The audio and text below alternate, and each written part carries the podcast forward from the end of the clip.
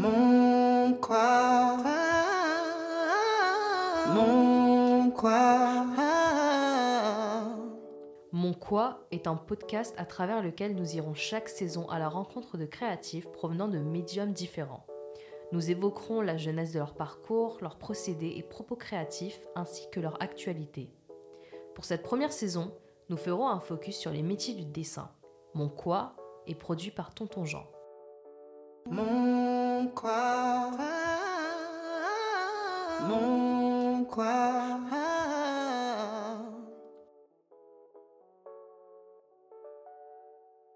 Bonjour, je m'appelle Mayra Vienna, j'ai 24 ans et je suis étudiante en art plastique en quatrième année. Acte 1. Maïra évoque ses jeunes années, son rapport à la scolarité et l'appropriation de son visage. Quoi? J'ai grandi dans le 19e arrondissement de Paris, à Place des Fêtes plus exactement. C'est là où euh, j'ai vécu jusqu'à mes 21 ans. Et euh, oui, j'ai un petit frère de, de 19 ans, on a 5 ans d'écart. Et euh, j'ai toujours fait beaucoup de choses avec lui, j'ai toujours été très proche. Et j'ai vécu dans un environnement familial très aimant, tous les quatre, avec mes deux parents. J'ai des souvenirs très joyeux de, moments ensemble, de moments familiales euh, au Pérou, par, exemple, dans le pays de mon père. Euh, et j'ai des moments aussi, euh, des souvenirs de, de moi déjà très dans un monde un peu à part, avec le besoin d'être seule et de, de créer des, des choses en papier. Ouais, j'ai un souvenir de, déjà de, de moi dans une sorte de bulle euh, créative. Euh, ma mère est art thérapeute. Donc, euh, elle travaille dans des hôpitaux publics. Et aussi, quand j'étais enfant, elle travaillait avec des groupes d'enfants. Elle faisait des ateliers d'art plastique auxquels je participais.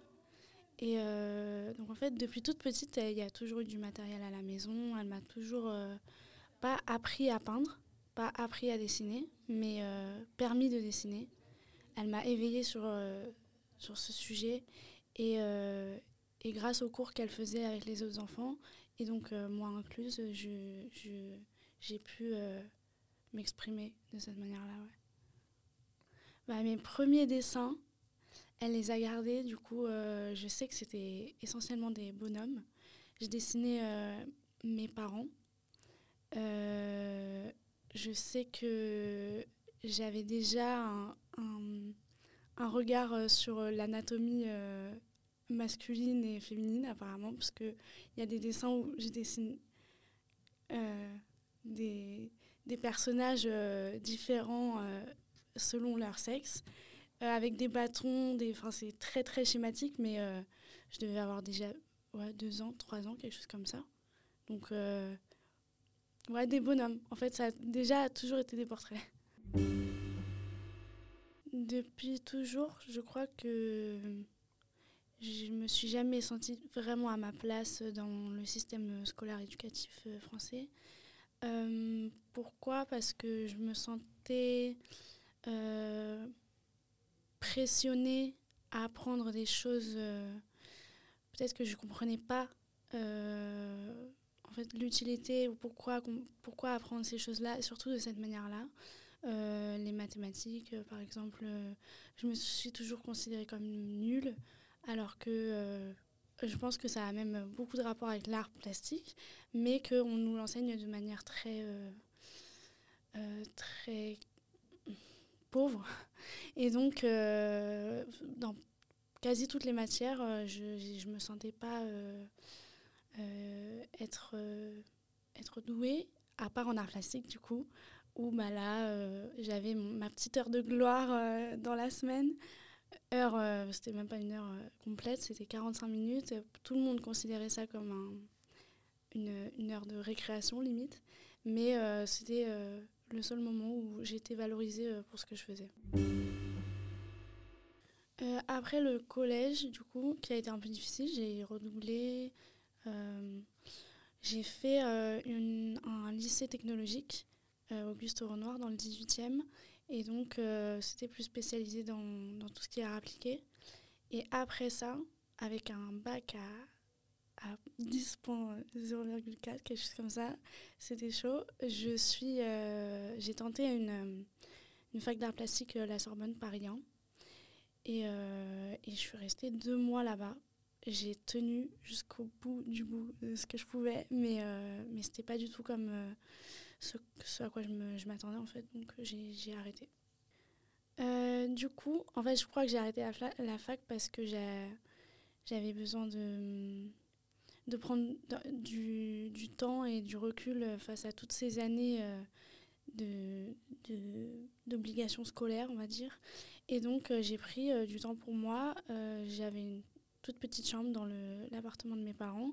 Et euh, durant presque deux ans, euh, dans cet endroit, j'ai euh, peint.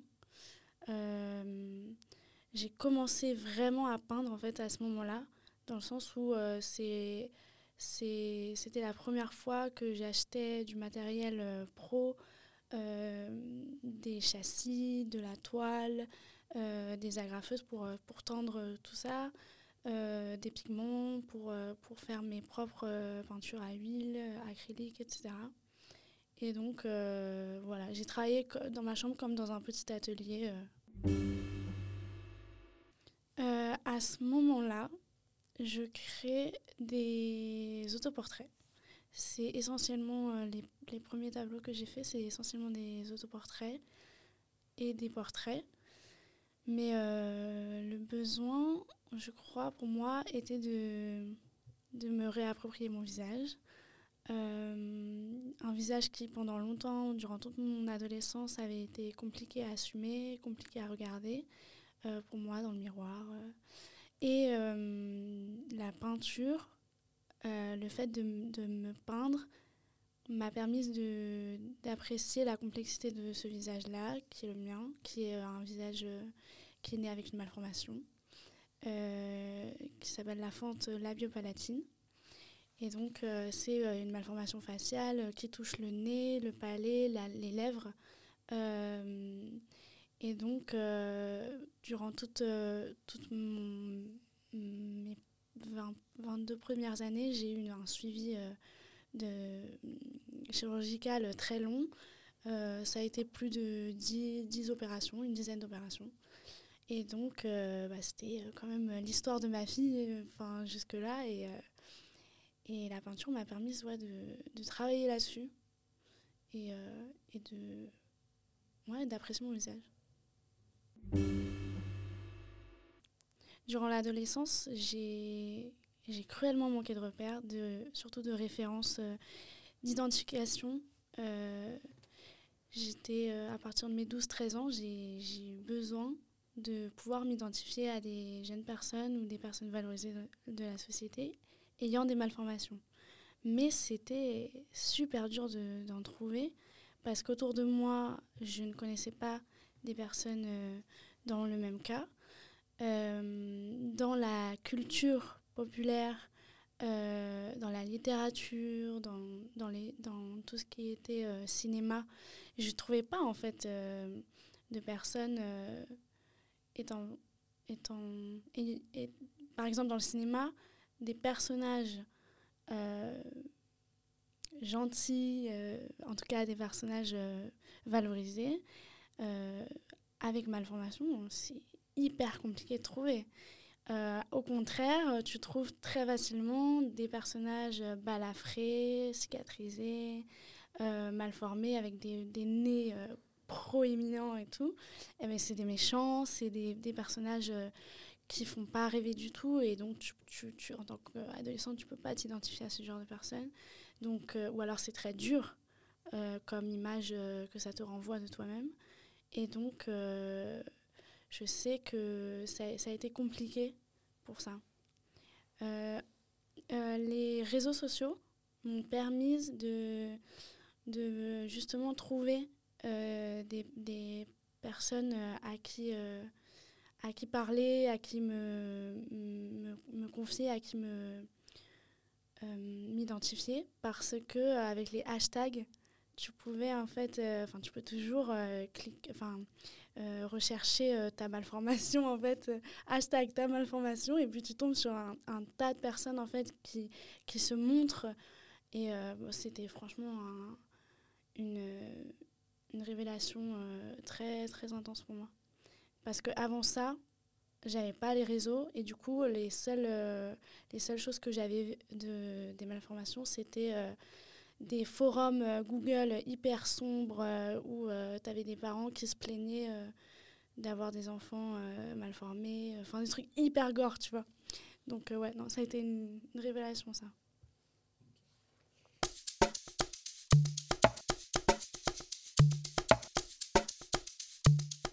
Acte 2. Maïra nous présente sa démarche artistique et son usage dans sa peinture, ainsi que son procédé créatif. Quoi, mon quoi créatif, je pense que c'est la tendresse. Euh, la tendresse, d'une tendresse retrouvée, de tendresse personnelle envers soi, envers moi-même. Euh, une tendresse de reconnaissance d'un amour que j'ai reçu euh, inconditionnel de la part de ma famille. Euh, une tendresse des autres, gens que, je ne connais pas, mais que j'ai l'impression de d'avoir un, passé commun, euh, une tendresse euh, très large sur, euh, sur tout plein de choses de la vie et des êtres vivants qui m'entourent. Je pense que cette tendresse, elle se matérialise euh, dans mes peintures de, de plusieurs manières. Euh, à commencer peut-être par, euh, par une douceur euh, dans, dans, la palette, on va dire ça comme ça, des couleurs joyeuses, des couleurs nostalgiques aussi, mais qui font vibrer un petit peu la matière. Euh, une douceur aussi dans les regards. Hmm, ils peuvent être durs aussi, ils peuvent être très durs, mais euh, ils, sont, ils sont entremêlés, ils sont dédiés euh, aux spectateurs ou entre eux. Donc c'est, hum, les regards, c'est très important pour, pour moi dans ma peinture. Et j'ai toujours un,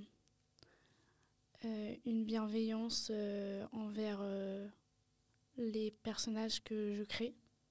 Alors il y en a qui, euh, qui sont directement inspirés de personnes réelles, donc euh, c'est généralement des personnes que j'aime, mais euh, il y en a que j'invente totalement et, euh, et j'arrive à leur, euh, à leur donner une personnalité euh, qui, me, qui me touche.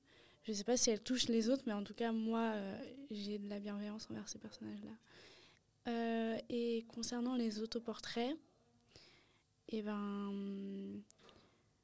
c'est des autoportraits qui peuvent être très durs. Euh, en tout cas, montrer une réalité pas facile, mais euh, dans un, un respect en fait de mon histoire et donc plus largement de l'histoire de, de beaucoup de jeunes, de beaucoup de, de- de- d'entre nous en fait. Moi, je parle de ma malformation parce que c'est la mienne, euh, mais déjà ça touche une personne sur mille en France. Donc c'est beaucoup plus euh, euh, répandu que ce qu'on pourrait penser. Et oui, voilà, de la bienveillance envers, euh, envers ce visage que j'ai maltraité pendant longtemps quand même. Maltraité de manière euh, psychologique. Bah, J'espère euh, complètement qu'il va, qu'il va évoluer. Euh, déjà, euh, quand j'ai commencé la peinture il y a 4-5 ans, c'était euh, essentiellement des autoportraits. Et maintenant, je, je tends à aller vers quelque chose de plus universel. Euh, je vais jamais arrêter les autoportraits parce que mon visage, c'est celui que je côtoie le plus. C'est ma, ma référence première de, de, de visage. Donc, je, je ne m'arrêterai pas, je pense. Mais, mais là, par exemple, euh, quelque chose de- qui m'a fait du bien, c'est de retourner au Pérou, euh, voir ma famille pendant plus d'un mois Et j'ai fait des photos de, de, mes, de mes plus proches euh, euh, cousins, cousines, euh, oncles et tantes. Et donc, euh, ça va me permettre en fait de, de peindre des personnes euh, que je connais sans avoir à taper sur Google euh, des, euh, des, des personnes en fait, que je connais pas. euh. Voilà, ça me donne une légitimité dans, dans le, mon rapport au portrait. Bah, je fais de la peinture depuis. C'est le médium dans lequel je suis le plus à l'aise. Euh, mais j'aimerais beaucoup euh, toucher à d'autres choses euh, comme la sculpture, tout ce qui est euh, 3D. Mais moi, je suis manuelle, donc je vois quelque chose de, d'un travail de la terre ou euh, de papier mâché. Ou, euh, par exemple, Niki Saint-Phal, euh, ses sculptures de, de femmes, euh, c'est du papier mâché, je crois, avec du plâtre. C'est, ça m'inspire de fou. Quoi d'autre? Les installations aussi. Récemment, j'ai fait une installation que j'ai pas encore montrée réellement au grand public, enfin seulement deux jours à Bruxelles. Euh, c'était dans le cadre d'une résidence de une semaine. Et en gros, c'était un, une sorte de, de boîte immense dans laquelle on pouvait rentrer et, euh, et on, on devait chercher une clé pour rentrer dans une seconde boîte qui, qui était dans cette boîte et, euh, et avec une règle qui est de fermer les yeux quand tu rentres dans la seconde boîte. Donc c'est tout un jeu autour de, de d'enfreindre la règle ou pas qu'on vient de t'imposer. Et aussi euh, quelque chose de ludique euh, d'un retour en enfance euh, où on te demande pendant le temps nécessaire de, de te de chercher de, de jouer en fait. Donc il y a plein de choses qui m'intéressent pas essentiellement la peinture.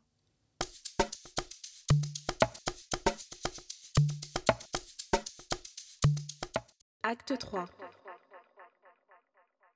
Maïra évoque ses débuts en tant qu'actrice et mannequin, son actualité ainsi que ses rêves. Quoi, mon quoi? Euh, en dehors de la peinture, j'ai découvert euh, le métier de comédienne. Euh, je l'ai découvert par hasard il y a deux ans en recevant un message euh, d'une directrice de casting sur Instagram qui, euh, qui me proposait de participer à ce, euh, ce casting-là pour un, un long métrage d'un réalisateur qui s'appelle Simon Ritt. Et euh, ça a été six mois de casting. euh, que j'ai adoré en fait cette période de ma vie parce que c'était la découverte d'un d'un autre chemin possible en fait et euh, j'avais toujours envisagé de ne faire que de la peinture ou du moins de l'art plastique et, et là c'était une nouvelle possibilité qui s'ouvrait à moi quelque chose d'un rêve euh, qui, qui là devenait possible en fait donc c'était beau et hum, en plus euh, c'était avec des personnes très très bienveillantes. Donc euh, ça a été un plaisir euh, de pouvoir participer à ce, tour- ce tournage. Ça a été deux mois de tournage. Euh, et j'ai beaucoup aimé ce, ce- cette expérience parce qu'elle me permettait de développer d'autres choses de ma personnalité que la peinture euh, comme euh, ma sociabilité euh, et, et mon besoin de m'exprimer oralement plutôt que manuellement. Et donc, et donc voilà, j'étais ravie de participer à ce, ce tournage. Je pense refaire des castings euh, bientôt. Il y a hum, aussi... Ah mais du coup, le film euh, aussi sort le 26 avril euh, en salle au cinéma. Donc ça va être aussi une nouvelle expérience de voir les réactions des gens, de voir ce qui se passe en fait pour les comédiens quand un film sort. Euh, J'aimerais bien avoir des demandes, des trucs comme ça, mais peut-être que je- j'en aurai pas et que je vais devoir charbonner pour, euh, pour trouver, euh, pour trouver d'autres rôles. Et euh, dans tous les cas, le- la, la, tout le processus de, de casting, j'ai adoré. Alors, je suis signée en agence. C'est une petite agence de mannequinat et c'est essentiellement de la photo, euh, euh, mode, euh, édito. Et, euh, et en fait, euh, ça, c'était intéressant parce que je suis pas du tout dans le monde de, la mode, euh, forcément. Mais euh, le fait d'avoir signé et de faire des photos de temps à autre, comme ça, c'est vraiment pas un job récurrent. C'est aussi quelque chose qui m'a permis de, de, de prendre confiance en moi. Parce que tu te retrouves avec des images belles de toi et c'est enfin, c'est hyper valorisant. Depuis euh, trois ans et demi, je suis du coup euh, dans une école qui s'appelle La Cambre à Bruxelles. Euh, c'est une école d'art plastique dans laquelle il y a plein plein de domaines différents. Moi, je suis dans le cursus peinture, mais c'est un cursus hyper libre où on peut faire littéralement de tout. Et donc, c'est ma quatrième année. Donc, je suis toujours, en fait, je suis toujours étudiante. J'ai pas de statut artiste ou quoi. Euh, je suis toujours en recherche, en fait, de ma pratique, euh, de ma de mon style, euh, de, de ce que j'ai à dire. Enfin, je suis en questionnement perpétuel en ce moment. Euh, j'ai pas du tout toutes les réponses de, de mon futur. C'est vraiment plein de questions. J'ai deux rêves. Le premier, ça serait de, pouvoir vivre euh, de ma pratique artistique, que ça soit euh, du coup de la- l'art plastique, mais aussi de la comédie. Euh, pouvoir allier les deux dans un quotidien serait incroyable. Je me vois bien travailler six mois intensément la peinture et six mois de tournage euh, le reste de l'année serait, incroyable. Et puis mon deuxième rêve, c'est un rêve un peu plus inaccessible, mais faisable, mais plutôt en, une dizaine d'années, j'imagine. Ça serait de construire une école. Euh, Est-ce que je voudrais l'appeler école ou pas, je ne sais pas. Mais en gros, le concept serait de, de réfléchir à une nouvelle pédagogie, d'enseigner les arts, mais aussi des, matières euh, générales, euh, de manière euh, plus, plus pensée euh, comme, euh, comment dire, comme un éveil sur euh, l'enfance plutôt qu'un devoir et euh, un programme euh, à respecter à la lettre. Euh, J'aimerais être entourée euh, pour ce projet de, de personnes euh, qui se sont senties délaissées dans, dans leur éducation. et donc, voilà, ça serait ça l'idée. mais c'est beaucoup de réflexion sur ce que c'est que l'éducation et, et ce qui est bien pour, pour l'enfant en tant qu'individu, en fait. Voir l'enfant comme un individu à part entière plutôt que euh, un, un- une sorte d'être dans un groupe qu'il faut faire avancer en groupe euh, serait vraiment se concentrer sur chacun et, euh, et leur, capacité en fait à, à, apprendre des choses chacun à leur rythme, etc. Ouais, voilà. On peut me retrouver sur Instagram à Maïra Vienna. Du coup, c'est M-A-I-R-A V-I-2-L-E-N-A.